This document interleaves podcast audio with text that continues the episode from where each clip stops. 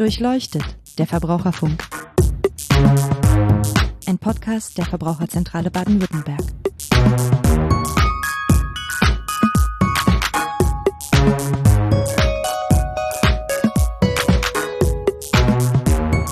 Hallo und herzlich willkommen zu Durchleuchtet der Verbraucherfunk, dem Podcast der Verbraucherzentrale Baden-Württemberg. Mein Name ist Niklas Haskamp, ich bin Pressesprecher bei der Verbraucherzentrale und heute wollen wir nochmal einen Blick zurückwagen in die Geschichte der Verbraucherzentrale. Wir hatten ja neulich schon mal eine Folge, wo wir uns die Geschichte der Verbraucherzentrale Baden-Württemberg so allgemein angeschaut bzw. angehört haben. Und ähm, heute wollen wir das nochmal so ein bisschen konkretisieren. Dazu ist wieder meine Kollegin Eva Rinke da. Hallo Eva. Hallo, guten Tag. Also heute soll es darum gehen, mal exemplarisch zu zeigen, dass Verbraucherrechte erkämpft werden müssen und auch von uns, von der Verbraucherzentrale in der Vergangenheit schon recht erfolgreich erkämpft wurden. Also es geht konkret um die Auseinandersetzung der Verbraucherzentrale mit Missständen im Bereich der Wohnungsmakler oder Wohnungssuche. Eva, vielleicht kannst du mal kurz ähm, erzählen, worum ging es da, wann fand das Ganze überhaupt statt und so weiter. Ja, genau. Also das ist wirklich ein ganz spannender Kampf, den die Verbraucherzentrale da ausgefochten hat mit den Wohnungsvermittlungsbüros in Stuttgart vor allem. Ähm, da können wahrscheinlich die meisten, die heute in Stuttgart Wohnungen suchen, haben da gleich sehr viele Gefühle dazu. Man denkt ja immer, heute wäre der Wohnungsmarkt in Stuttgart hoffnungslos. Aber wenn man sich anschaut, wie das im Jahr 1970 war, ist das wirklich noch viel krasser gewesen. Also wirklich eine ganz schlimme Situation auf dem Wohnungsmarkt. Viel mehr Suchende als zur Verfügung stehende Wohnungen. Und in dem Umfeld haben sich einfach ziemlich krasse Missstände entwickelt, die die Verbraucherzentrale angegangen ist oder mit denen die sich, sich die Verbraucherzentrale beschäftigt hat. Konkret hieß es, dass die Verbraucherzentrale 1970 ein Schwarzbuch geplant hat, ein Schwarzbuch zu Wohnungsmaklern. Das heißt, sie wollten einfach Praktiken zusammenfassen, Sachen, die Wohnungssuchende erleben, die halt gar nicht gehen. Und im Februar 1970 hat die Verbraucherzentrale deswegen einen Aufruf gestartet an Verbraucherinnen und Verbraucher, dass sie einfach Erfahrungen mit Wohnungsvermittlern mitteilen sollen. Und ähm, ich lese einfach mal eine Beschwerde vor, die daraufhin eingegangen ist. Da hieß es in einem Brief. Ich brauchte dringend eine Wohnung und habe deshalb nach anderen vergeblichen Versuchen im Maklerbüro vorgesprochen. Dort wurden mir von einem Angestellten zwei verlockende Angebote unterbreitet allerdings erst auszuhändigen nach Zahlung der bewussten Verwaltungsgebühr in Höhe von 50 D-Mark, zuzüglich 11 Prozent Mehrwertsteuer. Und dann geht's weiter. Bei meiner ersten Kontaktaufnahme mit dem Vermieter, der angeblich schon drei Jahre über dieses Büro vermietet, stellte sich heraus, dass die Wohnungen ausschließlich an Damen vermietet werden. Ich bin ein Junggeselle. Trotz dieses eindeutigen Sachverhalts weigerte sich der Betreffende, die Gebühr zurückzuzahlen. Also ein krasses Beispiel dafür, wie damals anscheinend ähm, Makler oder unseriöse Anbieter in der Not eine Chance gesehen haben, ein bisschen Geld zu scheffeln. War das denn ein Einzelfall oder kam das häufiger vor? Also das Krasse war halt, dass nachdem die Verbraucherzentrale diesen Aufruf losgeschickt hatte, wirklich, also so wie Sie es schildern, das Telefon ununterbrochen geklingelt hat. Es kam ein Brief nach dem anderen und insgesamt gingen da Beschwerden von mehreren hundert Personen ein, innerhalb kürzester Zeit. Also die haben da angerufen und ihre Erfahrungen geschildert, haben geschrieben, haben auch ähm, Sachen mitgeschickt, Dokumente. Und was halt auffällig ist, ist, wenn man sich das anschaut, in einem Schwarzbuch haben die ja 25 Beispiele aus dieser Flut an Beschwerden, die da kamen, aufgegriffen und halt abgedruckt. Und das Auffällige ist, dass das also wirklich ganz unterschiedliche Leute betrifft, die eben nach einer Wohnung suchen, aber überproportional betroffen sind halt schwache Verbrauchergruppen. Also ganz häufig erwähnt wird, dass, dass das eben Gastarbeiter waren, mit denen sowas abgezogen wurde. Also es waren damals eben Leute aus dem damaligen Jugoslawien, aus Spanien, die halt in, in der Zeit ähm, vermehrt nach Stuttgart gekommen sind. Dann hat es eben auch ganz oft ging's gegen junge Leute. Und alleinerziehende Mütter war auch noch so eine Gruppe. Also einfach Leute, die halt sowieso schon schwer hatten bei der Wohnungssuche, nicht so viel Geld und bei denen ähm, sind diese unseriösen Maklerbüros richtig aktiv geworden sozusagen. Also es gibt zum Beispiel einen Fall, der da geschildert wurde, ähm, da hat eine Vermieterin beschrieben, wie mehrere Paare und Familien bei ihr ankamen. Die Wohnung war aber vermietet. Das heißt, die kamen an, wollten die Wohnung mieten, die war aber bereits vermietet. Und diese, das war eine Familie aus Spanien und ein junges Ehepaar aus Jugoslawien, die hatten beide dem Makler bereits nicht nur diese Vorabgebühr, diese Vermittlungsgebühr bezahlt, sondern außerdem noch eine ganze Wohnungsmiete auch schon abgedrückt. Und die Wohnung war aber schon vermietet. Okay, das ist ähm, ein krasses Beispiel, ja. Also da wurde richtig Kasse gemacht. Ja, also da wurde, es war wirklich so ein Klassiker, wie man die Not von Menschen einfach ausnutzt und die halt wirklich schamlos abzockt. Also ich habe noch mal so eine Beschwerde, wo das finde ich ziemlich deutlich wird, ähm, würde ich einfach auch noch mal vorlesen. Mhm.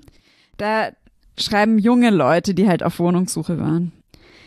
Wie diese Agentur arbeitet, sollen nur ein paar Beispiele verdeutlichen. Erstens. Wie bereits erwähnt, ist erst nach Entrichtung von 50 D-Mark überhaupt eine Adresse zu erhalten. Zweitens.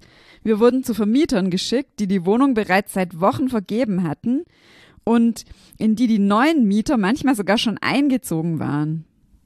Immer wieder kam es vor, drittens, dass die Vermieter ausdrücklich beim Wohnungsvermittler angegeben hatten, dass entweder nur Einzelpersonen oder nur Herren bzw. nur ein Ehepaar oder eine ältere Dame gesucht wurden. Trotzdem wurden wir, wir suchten gemeinsam eine Dreizimmerwohnung, dorthin geschickt. Viertens. Die im Schaufenster ausgehängten Anzeigen entsprechen in keiner Weise der Wirklichkeit. Und dann fünftens. Für die entrichteten 50 D-Mark ist also praktisch überhaupt keine Gegenleistung erfolgt. Des Öfteren haben wir während der langen Wartezeiten im Nebenzimmer beobachten können, dass verschiedene Leute, vor allen Dingen auch Ausländer, die durch die Nichtbeherrschung der deutschen Sprache sowieso schon im Nachteil sind, sich energisch gegen die Machenschaften der Firma gewehrt haben oder es zumindest versuchten, jedoch ohne sichtbaren Erfolg. Meines Erachtens ist es wirklich dringend nötig, dass an einer solchen Stelle einmal gründlich das Handwerk gelegt wird. Also da kam, das waren halt, also erstmal war das, was die Leute da beschrieben haben, heftig und man hat auch immer noch sehr viele Emotionen mitgekriegt, weil das ja gerade bei der Wohnungssuche auch immer ja, das ist einfach wichtig. Man, man braucht eine Wohnung und wenn man dann gerade da so abgezockt wird, ist es sehr emotional aufreibend. Genau, das, ich finde das auch sehr eindrucksvoll. Also, dass diese Beispiele, die da zusammengefasst wurden, zeigen ja sehr, du hast jetzt zwei vorgelesen, sehr deutlich, dass es da krasse Missstände gab in diesem Bereich und dass es eben auch keine Einzelfälle waren. Ähm, Nochmal kurz zur, zur Erläuterung wegen der, der Schwarzbücher. Wir haben hier so eine Mappe auf dem Tisch liegen, da sind die Schwarzbücher drin. Später waren das tatsächlich so kleine gedruckte Bücher, aber wenn ich mir das jetzt hier für die Wohnungsmakler anschaue, dann ist das quasi, ja, sind das wie viele Seiten? 25 jetzt oder 20? Mal gucken. Äh, knapp 20 Seiten zusammengetackertes, mit Schreibmaschine geschriebenes Papier, in dem aber eine Menge drin steckt, nämlich genau diese Dokumentation dieser Missstände und eben auch der Beleg sozusagen, ähm, dass es kein Einzelfall ist. Ne? Und im Prinzip steckt da drin, dass diese Vorausgebühr, die die Maklerbüros genommen haben, dass denen ganz oft eben keine Leistung entgegenstand. Also dass das Geld weg war für nichts letztendlich und ähm, dass sogar darüber hinaus noch rumgetrickst wurde, ja, dass also die Maklerbüros den Eindruck erweckten, sie würden etwas tun ähm, mit Aushängen in ihren Fenstern und so weiter, aber letztendlich nichts getan haben, sondern es wirklich darauf abzielte, den Leuten, die eine Wohnung gesucht haben, das Geld aus der Tasche zu ziehen. Ja, ganz genau. Also das sieht man halt in diesen 20 Seiten, die da zusammengeheftet sind, an diesen ganzen konkreten Beispielen. Und da kann man das eben, genau wie du gerade gesagt hast, gut erkennen. Neben diesen konkreten Fällen, die einen alle eigentlich schon wütend machen, wenn man es liest, wird eben dadurch, dass die so nebeneinander gestellt werden, hintereinander gestellt werden, auch klar, dass da sozusagen ein allgemeines Problem vorliegt. Also wirklich ein Problem auf diesem Markt, ein allgemeiner Missstand, gegen den man ganz konkret auch was machen kann. Also man geht dann eben weg von tragischer Einzelfall, das ist aber schlimm, dass das dieser Person passiert ist, sondern man sieht, nee, da läuft was ganz grundsätzlich schief, da müsste was ganz grundsätzlich ähm, geändert werden. Und genau das schließt die Verbraucherzentrale dann eben auch an in einem Schwarzbuch. Formuliert eben eine ganz konkrete Forderung. Diese Vorabgebühren sollen verboten werden. Und wenn man sich dann diese Beispiele durchliest, diese ganzen sehr klaren Einzelfälle, kann man eigentlich gar nicht anders, als sich dieser Forderung auch anzuschließen. Es gab aber trotzdem, ähm, das hattest du im letzten Podcast schon erzählt, ziemlich heftige Kritik am Vorgehen der Verbraucherzentrale. Du hattest damals sogar eine Bombendrohung erwähnt in diesem Zusammenhang. Kannst du da noch ein bisschen mehr zu erzählen? Werde ich auf jeden Fall jetzt gleich noch drauf eingehen, auf die Kritik. Ich würde erst noch mal ein bisschen erzählen, wie die Verbraucherzentrale dieses Buch, dieses Schwarzbuch präsentiert hat. Erstmal denkt man ja, okay, dann ähm, geben die halt 20 Seiten raus. Wieso entsteht da überhaupt so eine Reaktion? Also, dass das so eine große Reaktion hervorgebracht war, das hat ja auch was damit zu tun, wie sie das veröffentlicht haben. Mhm. Also, das wurde am Freitag, 24. April veröffentlicht. Und die haben sich gleichzeitig auf die Straße gestellt mit Flugblättern und haben sich direkt vor einem dieser Maklerbüros postiert, was so gearbeitet hat. Und der Süddeutsche Rundfunk war vor Ort mit ähm, Kameras und dann haben die eben gefilmt, wie die vor dem Maklerbüro die Mitarbeiter der VZ die Flugblätter verteilt haben und wie sich dann immer mehr ärgerliche Kunden da eingefunden haben, die eben dann gleich live erzählt haben, worüber sie sich so aufregen. Da hat sich dann so eine richtige Menschentraube gebildet. Und die haben ihrem Ärger über die Makler einfach live ähm, vor der Kamera Luft gemacht. Wir können da auch mal kurz reinhören, so klang das dann. Also wir waren auch bei mehreren Vermittlern und haben ein paar Mal 50 Mark und haben nie eine Wohnung gehabt. Sicherlich. Die waren ja, zum, Beispiel, zum Beispiel ist es mir passiert, oft passiert, dass man sagt, äh, kein, nur Damen oder nur Herren. Ja. Und da kommt man hin, das ist schon ein Vierteljahr vermietet und so ja, weiter. Ja, also, also das machen die Leute nicht. Das ist eben. Und darum finde ich das besser, dass man nachträglich bezahlt, diese Miete. Ja. Das ist viel besser, ne? dann geben die, die sich die Mühe auch. Selbstverständlich. So geben die sich ja keine Mühe. Sie haben das ja schon. 50 Mark bezahlt, also da ist man nämlich. Zehn Kunden am Tag und ich bin gesund. Ja, genau, eben, ja. so ist es. Es blieb dann also tatsächlich nicht nur bei dieser systematischen Zusammenstellung, sondern die Verbraucherzentrale hat auch damals gewusst, wie man das Ganze in einer geschickten und möglichst öffentlichkeitswirksamen Aktion dann auch tatsächlich noch so ein bisschen publik macht. Also, äh, so wie du es geschildert hast, durchaus vorstellbar, dass das aus Sicht der Markter natürlich extrem provokant war und dass das auch nicht ohne Gegenreaktion bleiben kann und die geradezu herausgefordert hat. Ja, ganz genau. Also das war natürlich absichtlich so, gell? also man wollte Reaktionen und man wollte natürlich auch Gegenreaktionen und die kamen, also die blieben nicht aus. Also direkt dann am Anfang der nächsten Woche, Montag und Dienstag nach der Aktion gingen Drohanrufe bei der Verbraucherzentrale ein. Da haben anonyme Anrufer gefordert, dass die Verbraucherzentrale aufhört, gegen Wohnungsvermittler vorzugehen. Die haben gedroht mit Mord, ähm, wir machen euch fertig. Und eine Drohung war eben auch, wir sprengen die Verbraucherzentrale in die Luft. Okay, das ist krass. Wir haben heute auch hin und wieder nochmal Reaktionen, ähm, auch mehr oder weniger wütend, aber ähm, so ausufernd, wie du das jetzt hier geschildert hast, ist mir das zumindest aus der jüngeren Vergangenheit nicht bekannt. Ähm, wie hat denn die Verbraucherzentrale darauf reagiert?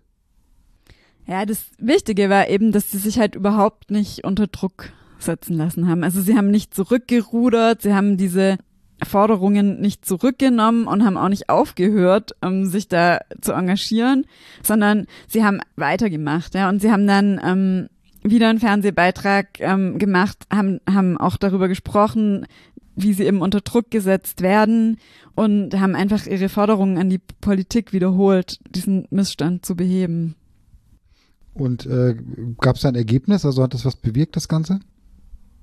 Ja, also das ist halt wirklich das tolle Mutmachende auch an, an diesem Fall. Das wurde sehr schnell aufgegriffen. Also der Wirtschaftsminister von Baden-Württemberg, Hans-Otto Schwarz, hat die Forderungen der Verbraucherzentrale aufgegriffen, hat angekündigt, sich bei der Bundesregierung für eine Gesetzesänderung einzusetzen und eben ein Verbot von Vorabgebühren zu erwirken. Und das ging schnell. Also gleich ein Jahr später, 1971, wurde ein Gesetz zur Regelung der Wohnungsvermittlung verabschiedet und darin wurden eben diese Vorabgebühren verboten. Das heißt, Vorausgebühren waren damit rechtswidrig und Makler durften eben nur noch Gebühren für tatsächlich erbrachte Leistungen berechnen. Da hat sich die äh, ganze Arbeit und Aktion ja tatsächlich gelohnt. Also das kann man ja durchaus als, als Erfolg bezeichnen und auch sagen, dass das hartnäckige Dranbleiben ähm, und, und Kämpfen für die Rechte von Verbraucher und Verbraucherinnen sich dann wirklich auszeichnet auch, ne? Ja, absolut. Also das zeigt in dieser Fall sehr gut, dass es wichtig ist, die Sachen so aufzurollen, die halt anzuprangern und dann aber auch dran zu bleiben. Also dass man auch standhält, wenn, wenn Druck ausgeübt wird von, von der Gegenseite. Und dass man die Forderungen einfach wirklich vehement vertritt, dass sie sozusagen niemand überhören kann. Und ähm, was ich halt ganz interessant finde an dem Fall ist, wenn man jetzt, also ja, gerade das mit der Bombendrohung hört und so, das ist natürlich krass. Also das ist klar, dass das ziemlich viel Mut erfordert, da dann einfach ähm, dabei zu bleiben, nicht zurückzurudern.